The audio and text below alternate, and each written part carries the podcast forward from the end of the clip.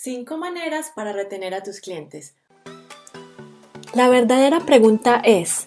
¿cómo ofrecer servicios de social media marketing como freelance o como agencia y entregar excelentes resultados a nuestros clientes mientras nos mantenemos al tanto de las nuevas estrategias y construimos nuestro propio destino, sin tener que competir por precio este es el podcast que te dará todas las respuestas para convertirte en un social media manager rockstar. Con ustedes, Alejandro Yaxidakis y Tatiana Ceballos.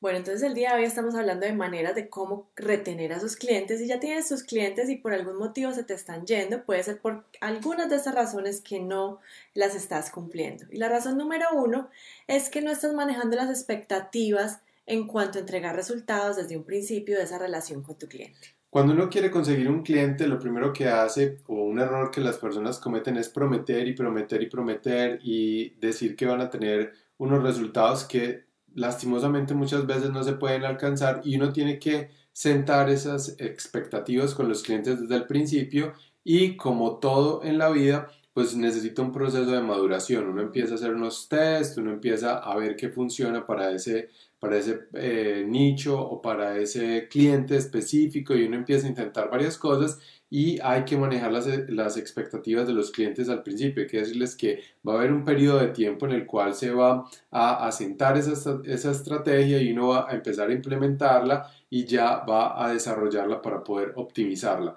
Entonces, si uno desde el principio es eh, abierto con el cliente y en realidad pone esas expectativas eh, muy claras desde el principio, pues va a ser muy sencillo poder llevar a ese cliente durante mucho tiempo si esas expectativas están sentadas desde que uno empieza la relación.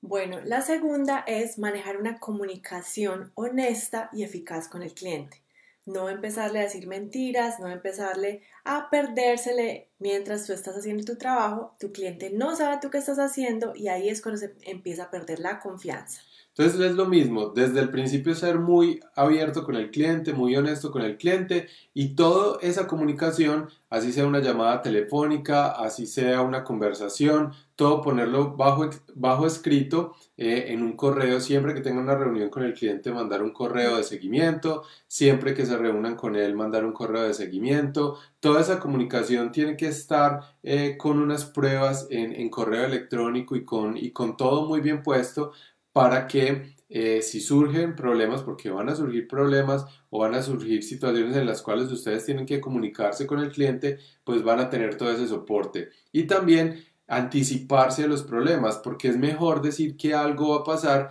y no empezar a sacar excusas cuando el problema ya está ahí o cuando las cosas ya van muy avanzadas y los clientes ya se frustran y lo más seguro es que van a terminar esa relación. Entonces es muy bueno ser amplio, ponerlo todo en escrito, pero también adelantarse a cualquier problema. Si ustedes saben que no van a cumplir con una fecha límite para una estrategia, si ustedes saben que no van a poder tener eh, unos resultados que habían prometido desde el principio, pues entonces hablar con el cliente, ponerlo por escrito, explicarle, porque es mucho más fácil explicar qué no va a pasar que después empezar con excusas por qué no pasó y así las personas van a, darse cuenta que ustedes están haciendo todo lo posible para que esto funcione y van a salvar entonces esa relación y va, y va a durar mucho más. Entonces eso nos lleva a la tercera razón, que es no bajar la guardia en cuanto a entregar resultados. Entonces siempre, como ustedes están en constante comunicación con el cliente, como ustedes están poniendo todo por escrito, pues están también dando todos esos resultados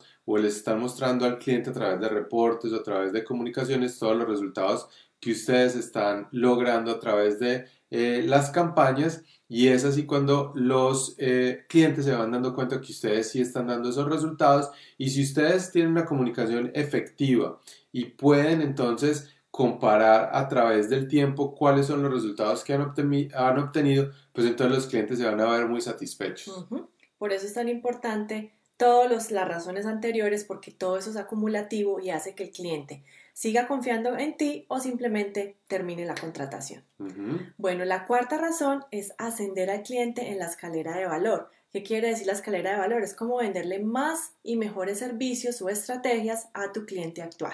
Cuando uno empieza con un cliente, pues de pronto uno empieza con ese cliente con, con un paquete básico, que de pronto sean unos posts, que de pronto sea un manejo de redes sociales, pero a medida que uno va dando resultados, que la relación va creciendo, como todo en la vida, pues uno puede ir aumentando eh, la inversión en publicidad, uno puede ir aumentando eh, lo que está pasando en esa relación, entonces puede haber más cosas que ustedes pueden ofrecer a ese cliente para poder ayudarlo a crecer más esa marca. Entonces, de pronto, eh, el principio solo es una, eh, una cuenta que están manejando y al crecer la relación y, subir la escalera de valor, pues lo que ustedes pueden hacer es manejar varias cuentas o poner Facebook Ads o hacer eh, el manejo de otra red social. Hay muchas formas de ascender al cliente para que tenga más, más resultados y también nos pague a nosotros más por esos servicios que estamos tratando de ofrecer. Y por eso la quinta razón es que no entres a trabajar con un cliente si no vas a ser su socio, sino un gasto más de la empresa. Siempre que alguien lo va a contratar a uno es pensando en el retorno de la inversión. ¿Por qué? Porque si ellos van a poner X cantidad de dinero, que es, lo que te van a pagar, más la inversión publicitaria, más todo el tiempo de su equipo de trabajo en de pronto sacar algunas propuestas o algunas eh, cosas gráficas, pues ellos van a querer que toda esa inversión de tiempo pues se vea multiplicada. Y si ustedes no son capaces de dar un retorno a la inversión a lo que ellos están dando en un periodo de tiempo ya acordado, pues el cliente se va a ir a buscar que le dé un retorno a la inversión por ese trabajo y por ese, por ese gasto que está haciendo en ustedes. Así es, bueno, esperamos que les hayan gustado estas cinco maneras o estas cinco razones por las cuales ustedes tienen que trabajar en pro de sus clientes para poder retenerlos. Y bueno, si les gustó este video, compártanlo con sus amigos, denle like, déjenos sus comentarios y, pero más importante aún, antes de que se vayan,